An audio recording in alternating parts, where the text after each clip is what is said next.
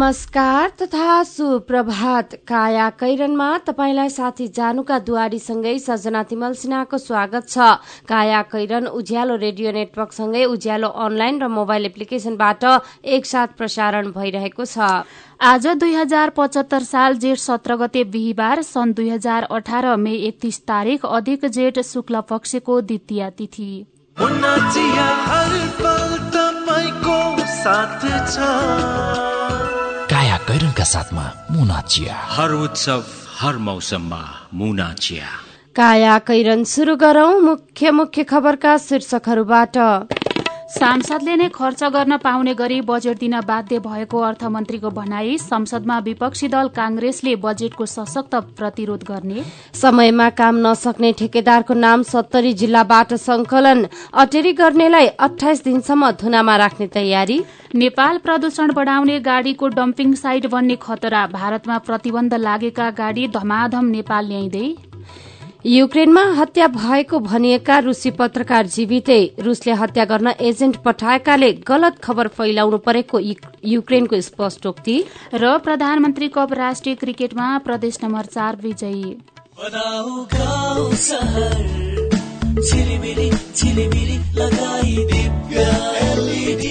दिव्य LED bulb दुई वर्षको वारेन्टीका साथ चौधवटा साधारण चिम बाल्नुभन्दा एउटा दिव्य एलइडी बल्ब बाल्नुमै बुद्धिमानी। दिव्य एलइडी बल्ब उज्यालोमा छ दम खर्च पनि कम। दिव्य एलइडी बल्ब।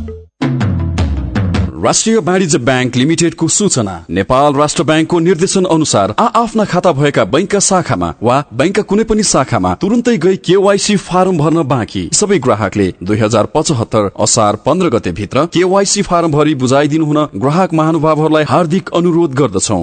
राष्ट्रिय वाणिज्य ब्याङ्क लिमिटेड तपाईँको आफ्नै ब्याङ्क।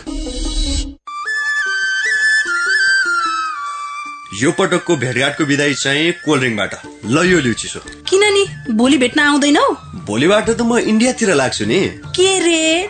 तिमी फेरि इन्डिया जान लागेको? किन? नरिसाउ न अफिसियल काम छ कि? टाढा हुन लाग्यो भनेर रिसाउनै पर्दैन। नेपाल टेलिकमले सस्तो दरमा अर्थात् प्रति मिनट दुई रुपियाँ बाइस पैसामा नै इन्डिया फोन गर्न सक्ने अफर ल्याएको छ नि। ए हो र? त्यसो भए नो टेन्सन। अब त ढुक्कसँग कुरा गर्न पाइने भयो। तिमीलाई थाहा छ यो अफर लिनका लागि स्टार चौध पन्ध्र ह्यास थिचेर कल गर्नुपर्छ नि। तिमीले भनेपछि त थाहा भइहाल्यो नि। नेपाल टेलिकम राष्ट्रको संसार A destination for quality education. नयाँ व्यवस्थापनद्वारा सञ्चालित यस कामना इन्टरनेसनल कलेजमा कक्षा एघारमा science management humanities law and education समूहमा अध्यापन भइरहेको बेहोरा जानकारी गराउँदछौ। विशेषताहरू। तालिम प्राप्त र अनुभवी शिक्षकबाट अध्यापन गराइने। अत्याधुनिक प्रयोगशाला र आधुनिक प्रविधिको प्रयोग। गरिब तथा जेहेन्दार विद्यार्थीहरूको लागि विशेष छात्रवृत्तिको व्यवस्था। होस्टल तथा यातायातको व्यवस्था। सम्पर्क? कामना इन्टरनेसनल कलेज सानो भर्याङ वनस्थली काठमाडौँ। फोन नम्बर शून्य एक बयालिस छयत्तर सात सय सडचालिस बयालिस त्रिहत्तर तिन सय बाइस। नेपाल बैंक लिमिटेडको अत्यन्त जरुरी सूचना। नेपाल बैंक लिमिटेडमा खाता खोली कारोबार गरिरहनु भएका ग्राहक महानुभावहरूले आफ्नो ग्राहक पहिचान विवरण केवाईसी दुई हजार पचहत्तर असार मसान्तभित्र अध्यावधिक गरिसक्नु पर्ने भएकाले हालसम्म पनि उक्त विवरण अध्यावधिक नगरेको भएमा आउँदो असार मसान्तभित्र आफ्नो खाता रहेको शाखा वा पाएक पर्ने शाखामा सम्पर्क गरी विवरण अध्यावधिक गर्न हुन अनुरोध गर्दछौ। नेपाल बैंक लिमिटेड नेपालको पहिलो बैंक हेटौँडा सिमेन्ट। गुणस्तरमा उच्च एक पटकको प्रयोग पुस्तौ पुस्ता ढुक्का। हेटौडा सिमेन्ट उद्योगबाट उत्पादित उच्च गुणस्तरको ओपिसी शक्ति ब्रान्डको सिमेन्ट प्रयोग गरी ढुक्क हौ। सम्पर्क हेटौडा सिमेन्ट उद्योग लिमिटेड हेटौडा फोन नम्बर शून्य सन्ताउन्न चार बाह्र पाँच सय पन्चानब्बे। काया कैरनमा अब खबरको सिलसिला। अर्थमन्त्री युवराज खतिवड़ाले विवादास्पद निर्वाचन क्षेत्र विकाससँग सम्बन्धित कार्यक्रमलाई निरन्तरता दिन आफू बाध्य भएको बताउनु भएको छ। नखाउ भने के को शिकार खाउँ भने के को अनुहार जस्तै भयो बजेटबारे हिजो पत्रकार सम्मेलनमा उहाँले भन्नुभयो। संसद बाहिरको जनमत विरोधमा भए पनि संसदभित्र राजनीतिक सहमति भएकाले बाध्यतामा परेको उहाँको भनाइ थियो। संसद बाहिर यो दिनै हुँदैन भन्ने थियो तर संसदभित्र राजनीतिक सहमतिमा नब्बे हुँदैन भन्ने थियो उहाँले भन्नुभयो। म अहिलेको अवस्थामा दुवैको प्रतिनिधित्व गर्ने भए बीचको बाटो रोजे उहाँले भन्नुभएको छ। यसैबीच प्रदेश नम्बर चारका मुख्यमन्त्री तथा नेकपा स्थायी समिति सदस्य पृथ्वी सुब्बा गुरूङले संघीयता विरोधी र पञ्चायती शैलीको बजेट आएको प्रतिक्रिया दिनुभएको छ। मुख्यमन्त्रीकै कार्यालयमा उहाँले भन्नुभयो बजेटले संघीयतालाई आत्मसात गरेन सबै अधिकार केन्द्रमै राख्ने अनि प्रदेश र स्थानीय तहलाई निरीह बनाएर केन्द्रीकृत राज्यतर्फ नै फर्कने नियत देखियो। संघीय सरकारले ल्याएको बजेटलाई पञ्चायतकालीन शैलीको बजेटको संज्ञा दिँदै उहाँले आपत्ति समेत जनाउनु भएको छ। समृद्ध नेपाल सुखी नेपाली नारा लिएर चुनाव जित्दै देशको नेतृत्व गरिरहेको कम्युनिष्ट सरकारले बजेटमा चुनावी घोषणा पत्र र नीति तथा कार्यक्रमका आंशिक विषय समेटेको छ। चुनाव जित्ने रणनीतिका लागि अघि सारिएका कमै पपुलिस्ट नारा मात्र बजेटमा अटाएका छन्। वृद्ध भत्ता दुई हजारबाट बढ़ाएर चार हजार पाँच हजार रूपियाँ पुर्याउने घोषणा पत्र लिएर सरकारमा होमिए पनि वाम सरकारले सामाजिक सुरक्षा भत्ता वृद्धि गरेन सत्तरी वर्ष उमेर पुगेका ज्येष्ठ नागरिकको एक लाख रूपियाँसम्मको स्वास्थ्य बीमा गर्ने घोषणा भने गरेको छ। प्रदेशगत रूपमा केन्द्रका ठूला आयोजना तल्ला सरकारबाट उठ्ने राजस्वमा स्थानीय तहको उनासाठी प्रतिशत र प्रदेश सरकारको एकचालिस प्रतिशत हिस्सा रहने भएको छ। यस्तै कांग्रेसले सत्तासीन नेकपाका कार्यकर्तालाई भरण पोषण गर्ने रणनीतिका साथ बजेट ल्याइएको भन्दै संसदमा सशक्त प्रतिरोध गर्ने निर्णय लिएको छ। अर्थमन्त्री युवराज खतेौडाले अस्ति सार्वजनिक गरेको बजेटमाथि प्रतिनिधि सभा र राष्ट्रिय सभामा आजदेखि छलफल प्रारम्भ हुँदैछ। कांग्रेस सभापति एवं संसदीय दलका नेता शेरबहादुर देउबाले बजेटमाथि विज्ञहरूको धारणा बुझ्न हिजो सिंहदरबारमा दलको बैठक बोलाउनु भएको थियो। बैठकले राजस्वको लक्ष्य महत्वाकांक्षी भएको र यसले नेपाली जनतालाई कर र ऋणको बोझ बोकाउने भन्दै सशक्त विरोध गर्ने निष्कर्ष लिएको हो। नीति तथा कार्यक्रममा मौन बसेर गल्ती गरेको स्वीकार्दै सभापति देउबाले बजेटमाथिको छलफलमा भने सशक्त प्रतिरोध गर्न सांसदलाई निर्देशन दिनु भएको छ। प्रवक्ता विश्वप्रकाश शर्माले पार्टी कार्यालयमा छुट्टै पत्रकार सम्मेलन मार्फत सरकारले सार्वजनिक गरेको बजेटले कुनै क्षेत्रलाई पनि सन्तुष्ट बनाउन नसकेको बताउनु भएको छ। शर्माले अर्थमन्त्रीले केही समय अघि जारी गरेको श्वेतपत्रलाई खण्डन हुने गरी आठ प्रतिशतको आर्थिक वृद्धि दरको प्रक्षेपण बजेटमा गएको बताउनुभयो। सरकारले गरिबीको रेखामुनि रहेका परिवारले सुरक्षित घर बनाउन जस्ता पाता र सहुलियत दरको काठ लगायतका सामग्री किन्न पचास हजार रूपियाँ अनुदान दिने घोषणा गरेको छ। भूमिहीन तथा प्रकोपका कारण घरबार विहीन भएका परिवारलाई समेत सुरक्षित आवास कार्यक्रममा समावेश गर्ने भनिएको छ। आगामी आर्थिक वर्षको बजेटमा भूकम्प र बाढ़ी पहिरोबाट क्षतिग्रस्त संरचना पुननिर्माणका लागि डेढ़ खर्ब बजेट छुट्याएको सरकारले भूकम्प प्रभावितलाई भने खासै उत्साह थप्न सकेन। मदन पौड्यालको रिपोर्ट। भूकम्प र बाढ़ीबाट क्षतिग्रस्त संरचनाहरूको पुनर्निर्माण। अर्थमन्त्री डाक्टर युवराज खतिवड़ाले अस्ति सार्वजनिक गर्नुभएको आर्थिक वर्ष दुई हजार पचहत्तर छिहत्तरको बजेटमा भूकम्प र बाढ़ीबाट क्षतिग्रस्त संरचना पुनर्निर्माण सरकारको मुख्य उद्देश्यमै परेको छ। यसअघि पनि भूकम्प लगत्तै सरकारले दुई हजार बहत्तर त्रिहत्तरको बजेट मार्फत पुनर्निर्माण र पूर्वाधारमा विशेष प्राथमिकता दिएको थियो। राष्ट्रिय पुनर्निर्माण प्राधिकरण मार्फत परिचालन हुने गरी चौहत्तर अर्ब र विभिन्न मन्त्रालयबाट सत्र अर्ब गरी तत्कालीन सरकारले एकानब्बे अर्ब बजेट छुट्याएको थियो। भूकम्प प्रभावितलाई दुई लाख रुपैयाँ अनुदान र निर्व्याजी ऋणको घोषणा पनि भएको थियो। त्यसैलाई निरन्तरता दिँदै आर्थिक वर्ष दुई हजार त्रिहत्तर चौहत्तरमा तत्कालीन सरकारले भूकम्प पछिको पुनर्निर्माणमा एक खर्ब चालिस अर्ब छैसठी करोड़ रुपैयाँ बजेट विनियोजन गरेको थियो। त्यस्तै अघिल्लो वर्ष भूकम्पबाट क्षतिग्रस्त संरचनाको पुनर्निर्माणका लागि एक खर्ब छ्यालिस अर्ब अठार करोड़को बजेट छुट्याइएको थियो। तत्कालीन अर्थमन्त्री कृष्ण बहादुर महराले भूकम्प प्रभावितका लागि घर निर्माणको अनुदान दुई लाखबाट एक लाख थप गरी तीन लाख रुपियाँ पुर्याएको घोषणा गर्नुभएको थियो। भूकम्प पीडितलाई व्यक्तिगत आवास निर्माणका लागि उपलब्ध गराइने अनुदानमा रु एक लाख थप गरी रु तीन लाख पुर्याइसकेको छ। तत्कालीन शेरबहादुर देउबा नेतृत्वको सरकारले भूकम्प प्रभावितलाई थप एक लाख दिने भनेको थियो। तर वाम गठबन्धनको नेतृत्वमा सरकार बने लगत्तै देउबा सरकारले भूकम्प प्रभावितलाई दिने भनेको थप अनुदान अलपत्र पर्यो। त्यस्तै भूकम्प प्रभावितले सरकारले घोषणा गरेको सहुलियत र सामूहिक जमानीको निर्व्याजी ऋण समेत सहजै लिन सकेका छैनन्। वर्तमान सरकारले सार्वजनिक गरेको बजेटमा अनुदान थप्ने र ऋण सहज बनाउने बारे मुखै खोलेन। त्यसैले भूकम्प प्रभावित निराश बनेका छन्। रोसुवाको आमा छेदिङमो गाउँपालिका तिनका विजय लामा। अलिकति चार चार लाखसम्म भए पनि दिएको भए हुन्थ्यो। अब सक्ने त सकिन्छ नि तपाईँको होइन। आफ्नो अब पकेटबाट निकालेर भए पनि। नसक्नेलाई अलिकति विचार गरिदिएको भए हुन्थ्यो। त्यस्तो त अब गरेन क्या उनीहरूले। वर्तमान सरकारले भूकम्प बाढी पहिरो जस्ता सबै खाले प्रकोप प्रभावितको घर पुनर्निर्माण र अन्य कार्यलाई भनेर एक खर्ब एकाउन्न अर्ब आठ करोड तेह्र लाख रुपियाँ विनियोजन गरेको छ। फेरि अर्थमन्त्री युवराज खतिवडा। आगामी आर्थिक वर्ष भूकम्प पीडितहरूको निजी आवास निर्माण कार्य सम्पन्न गर्नको लागि आवश्यक बजेट व्यवस्था गरेको छु। पुनर्निर्माणको लागि रु एक खर्ब एकाउन्न अर्ब आठ करोड तेह्र लाख विनियोजन गरेको छु। बजेट मार्फत भूकम्प प्रभावितलाई खासै उत्साह थप्न नसकेको वर्तमान सरकारले आगामी आर्थिक वर्षभित्रै व्यक्तिका घर अनि धरहरा रानी पोखरी काष्ठमण्डप जस्ता महत्वपूर्ण सम्पदा पुनर्निर्माणको काम तीन वर्षभित्रै सम्पन्न गर्ने लक्ष्य राखेको छ। काया कैरनमा मेरो पनि भन्नु छ सँगै खबरको सिलसिला बाँकी नै छ। सुन्दै गर्नुहोला। काकी नमस्कार है नमस्कार। लौ हेर यो हरिलाई। अस्ति मात्रै यसको पसलमा आग लागि भयो। यसलाई भने केही चिन्तै छैन। के भएको यसलाई? मलाई केही भएको छैन काकी। काकीलाई थाहै रहन्छ। मैले त आफ्नो लघु व्यवसायको लघु बिमा कार्यक्रम मार्फत बिमा पो गरेको छु। नोक्सानी अनुसार बिमाको नियमभित्र रहेर क्षतिपूर्ति पाइहाल्छु नि। के को चिन्ता? लघु बिमा क्षतिपूर्ति के भन्छ यो? ल काकी सुन्नुहोस्। लघु बिमा भनेको मानिसहरूको दैनिक जीवन तथा जीविकोपार्जनको क्रममा आइपर्ने विभिन्न प्रकारका जोखिमहरूबाट हुने आर्थिक नोक्सानीमा क्षतिपूर्ति दिने कार्यक्रम हो। ए अनि कस्ता जोखिमहरूमा लघु बिमाले सहयोग गर्छ त?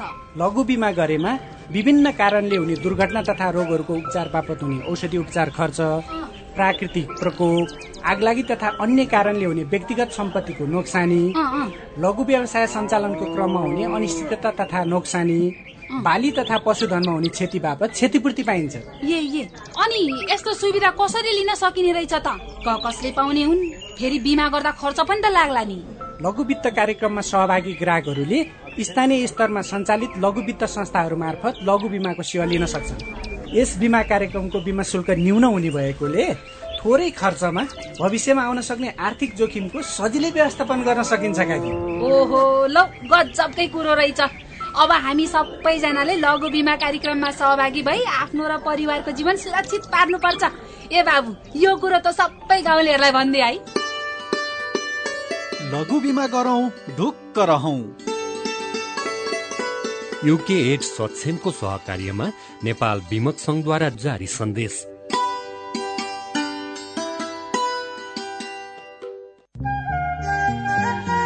विदेश जाने पक्का पक्की भइसक्यो दाई। पक्का भयो नि नानी अब उन्न मात्रै बाँकी। अनि श्रम स्वीकृति त लिनुभयो नि। त्यो त छैन लिएको। त्यसो भए त स्वास्थ्य जाँच नै गरेका छैन होला। के को जाँच साँच गर्नु पर्यो स्वस्थ नै छु। पर्छ नि दाई।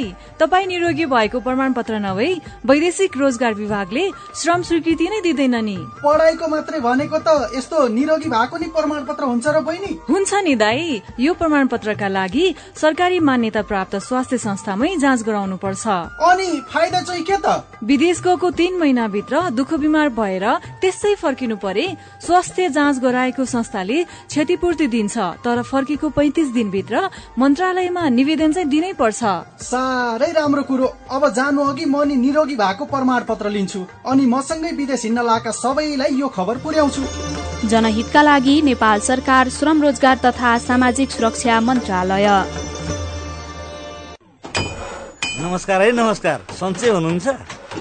इ म त सिमेन्टको ब्लकको गाह्रो लाउने सिप पो सिक्दैछु। विदेशमा यसलाई मिसन भन्न रहेछन्। मेरो मामाको छोरा चाहिँ ऊ अर्को कुनामा फर्मा लगाउने काम सिक्दैछ यहाँ सिकाउने सिप त विदेशमा गर्नुपर्ने कामसँग ठ्याक्कै मिल्छ अरे। अझ गजब त एक महिनासम्म सिप सिक्न खाना बस्न पैसै नलाग्ने। तालिम पछि विदेश जान सहयोग पनि पाइने। अब मेरै साथी त्यसै विदेश जाँदा काम गर्न नसकेर एक महिनामै फर्कियो। विदेश जान लिएको ऋण कसरी तिर्ने हो भन्दा साह्रै चिन्तित छ। हामी त सिप सिकेर मात्र विदेश जाने। विदेशमा काम गर्न जान इच्छुक व्यक्तिहरूले खाने बस्ने सुविधा सहित सित्तैमा मेसन वा सटरिङ कार्पेन्टर तालिम लिने अवसरका लागि सुरक्षित आप्रवासन परियोजनाको फोन नम्बर अन्ठानब्बे चालिस पच्चिस बाहन्न अस्सी र अन्ठानब्बे चालिस चौबिस अस्सी चौतिसमा बिहान नौ बजेदेखि साँझ पाँच बजेसम्म सम्पर्क गर्नुहोस्। बचतको सुरक्षा र आकर्षक ब्याज दर। नेपाल ब्याङ्क नै विश्वासिलो गाउँ सहर के के सुविधा छन् त नेपाल बैङ्कमा? साढे दस प्रतिशत सम्मको ब्याज दर सहित विभिन्न मुद्दती निक्षेप सेवा।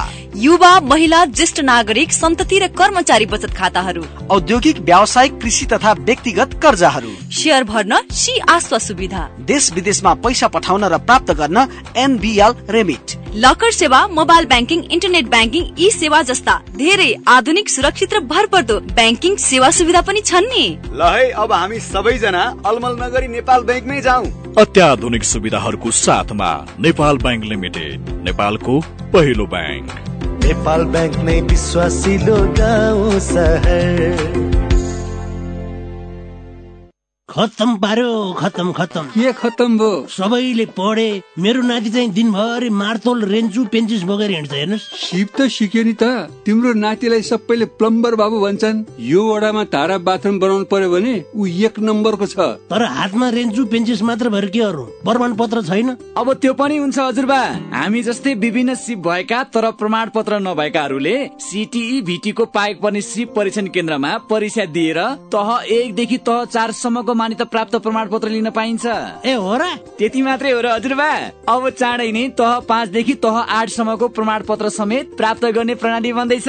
यसको अर्थ अब प्राविधिक तथा व्यावसायिक धारमा पनि बिए एमए र पिएचडी सम्मको योग्यता हासिल गर्न सकिनेछ। अनि मान्यता? संसारभरि पाइन्छ। मेरो नातिनीले पनि ब्युटी पार्लर सिकेर सिटी भिटीबाट प्रमाण पत्र लिएर आएकी छिन्। अनि कसले गर्दैछ यस्तो राम्रो काम? सिटी भिटी अन्तर्गत नेपाल व्यावसायिक योग्यता निर्धारण प्रणालीले।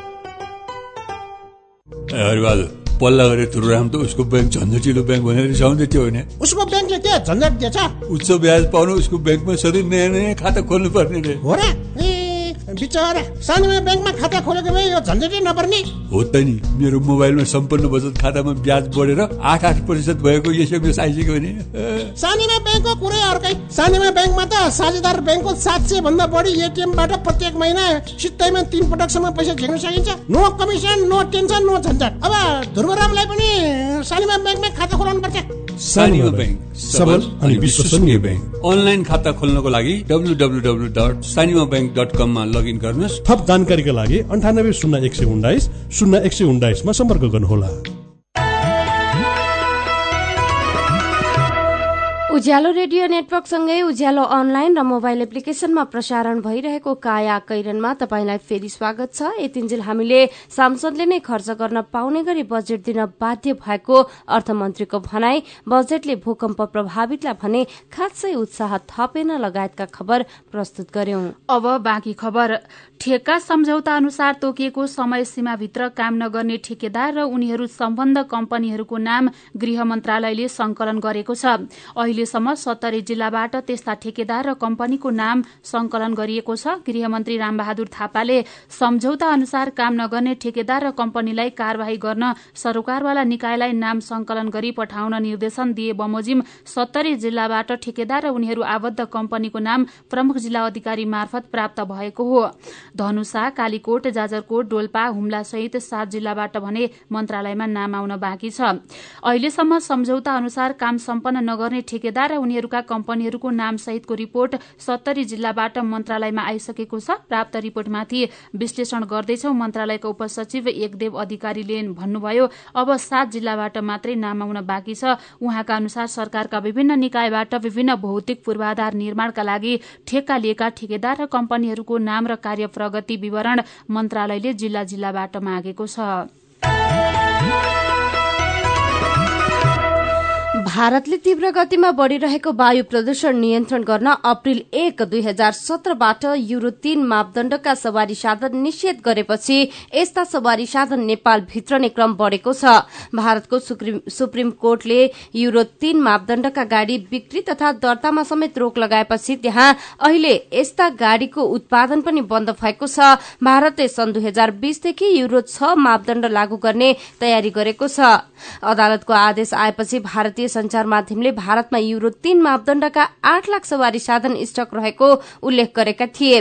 पछिल्लो समय ती गाड़ीको बिक्री स्थल नेपाल बनेको छ। युरो तीन गाड़ीलाई वायु प्रदूषणको प्रमुख कारक मानिएको छ। नेपालमा पनि युरो तीन विस्थापित गरेर युरो चार मापदण्डका गाड़ी मात्र भित्राउन मिल्ने व्यवस्था मिलाउने तयारी भइरहेको छ तर निर्णय हुन सकेको छैन। विज्ञले युरो चार मापदण्डलाई लागू गर्न ढिलाइ भइसकेको बताउँदै आएका छन्। युरो चार मापदण्ड समयमै नगर्दा भारतमा फेज आउट भएका युरो तीन मापदण्डका सवारी साधन थन्क्याउने ठाउँका रूपमा नेपाल प्रयोग भइरहेको छ। यसमा नेपालका नियामक निकायको भारतीय व्यापारी संघको मिलेमतोले काम गरेको स्रोतले दावी गरेको छ। नागरिक दैनिकले खबर छापेको छ।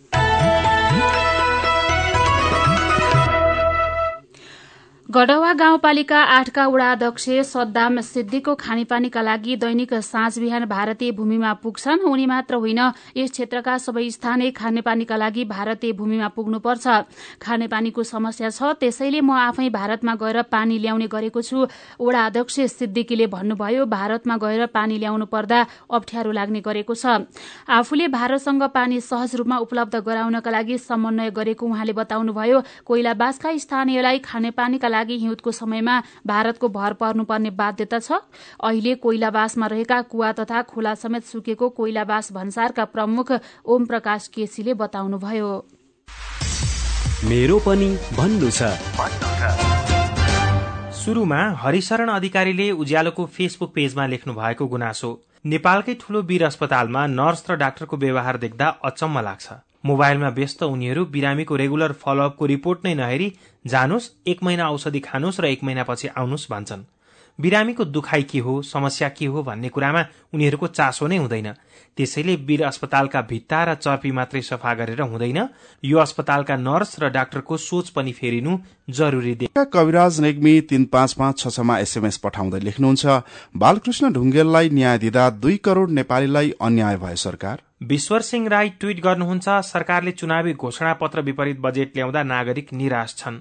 बजेटका अधिकांश क्षेत्र अर्थशास्त्रकै सिद्धान्त मुताबिक परे पनि सामाजिक सुरक्षा भत्ता पानी जहाज खरिद जस्ता कुरा बजेटमा अटेनन्। शिक्षामा बीस प्रतिशत बजेट छुट्याउने कुरा पनि घोषणा पत्रमा मात्रै सीमित भयो। प्रधानमन्त्री केपी ओलीले बजेटलाई हावादारी भन्ने शेरबहादुर देउवाको टिप्पणी नै हावादारी भएको खबर पढेर कायस्थ राज ट्वीट गर्नुहुन्छ दुवैका तर्क मिलेनन्। बजेट हावादारी भन्ने तर्क बेठिक जसले हावादारी आरोप लगायो। प्रत्युत्तर दिनेको पनि बेठिक तरिका भयो। किनकि राम्रो काम कुरा गर्ने भन्ने चलन जो हराउँदै गएको छ। अनि फरक प्रसंगमा सन्दीप सिटौला लेख्नुहुन्छ नेपालमा क्रिकेट खेलाड़ी छनौट गर्ने तरिका ठिक लागेको छैन। हाम्रो देशमा शहरी क्षेत्र अनि ठूला बडाका आफन्त र उनीहरूकै परिवारका सदस्यलाई मात्रै अघि बढाउने तर गाउँ गाउँमा छरिएर रहेका उत्कृष्ट खेलाड़ीहरूले आफूमा भएको प्रतिभा देखाउने कुनै मौका नै पाउँदैनन्। यसमा सम्बन्धित निकायको ध्यान जाओस्। विचारका लागि तपाईँलाई धन्यवाद। मेरो पनि भन्नु छ। मेरो पनि भन्नु छ प्रस्तुत गर्दै हुनुहुन्थ्यो साथीहरू मोहन पौडेल र ऋतु थेबे। तपाईँ अहिले सुन्दै हुनुहुन्छ काया कैरन। हामीसँग खबरको सिलसिलासँगै कार्टुन पनि बाँकी नै छ सुन्दै गर्नुहोला। केन्द्रीय पशु क्वारेन्टाइन कार्यालयको अनुरोध। बर्ड फ्लू लगायत संक्रामक रोगहरू आफ्नो फर्ममा भित्रन र फैलन नदिन निम्न अनुसारको व्यवस्था कड़ाईका साथ पालना गरी सहयोग गरिदिनु हुन अनुरोध छ। बर्ड फ्लू संक्रमित देशहरूबाट प्रतिबन्धित वस्तुहरू आयात नगरौं। ह्याचरी फर्म तथा कृषकहरूले आफ्नो उत्पादन परिसरमा जैविक सुरक्षाका उपायहरू अवलम्बन गरौं। देशभित्र उत्पादन भएका पशु पन्छी पशुजन्य पदार्थ तथा पशु उत्पादन सामग्री एक जिल्लाबाट अर्को जिल्लामा ओसार पसार गर्दा अनिवार्य रूपमा उत्पत्तिको प्रमाण पत्र र दर्तावाला पशु चिकित्सकबाट जारी गरिएको स्वास्थ्य प्रमाण पत्र अनिवार्य रूपमा साथमा राखौं। कुनै स्थानमा धेरै पन्छीहरूको अपरझट वा अस्वाभाविक मृत्यु भएमा नजिकको जिल्ला पशु सेवा कार्यालय वा पशु सेवा विभाग अन्तर्गतका निकायहरूमा तुरन्त जानकारी गराइदिनु हुन केन्द्रीय पशु क्वारेन्टाइन कार्यालय हार्दिक अनुरोध गर्दछ।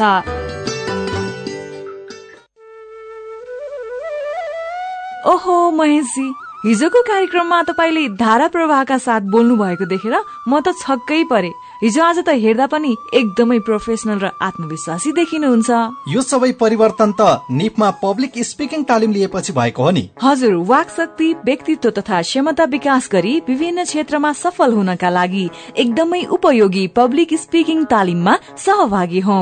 सम्पर्क? नेपाल अन्टरप्रेनरसिप एजुकेसन फाउन्डेशन निफ बागबजार काठमाडौँ। फोन नम्बर बयालिस अडतिस पाँच सय पैतालिस four two three eight five four five.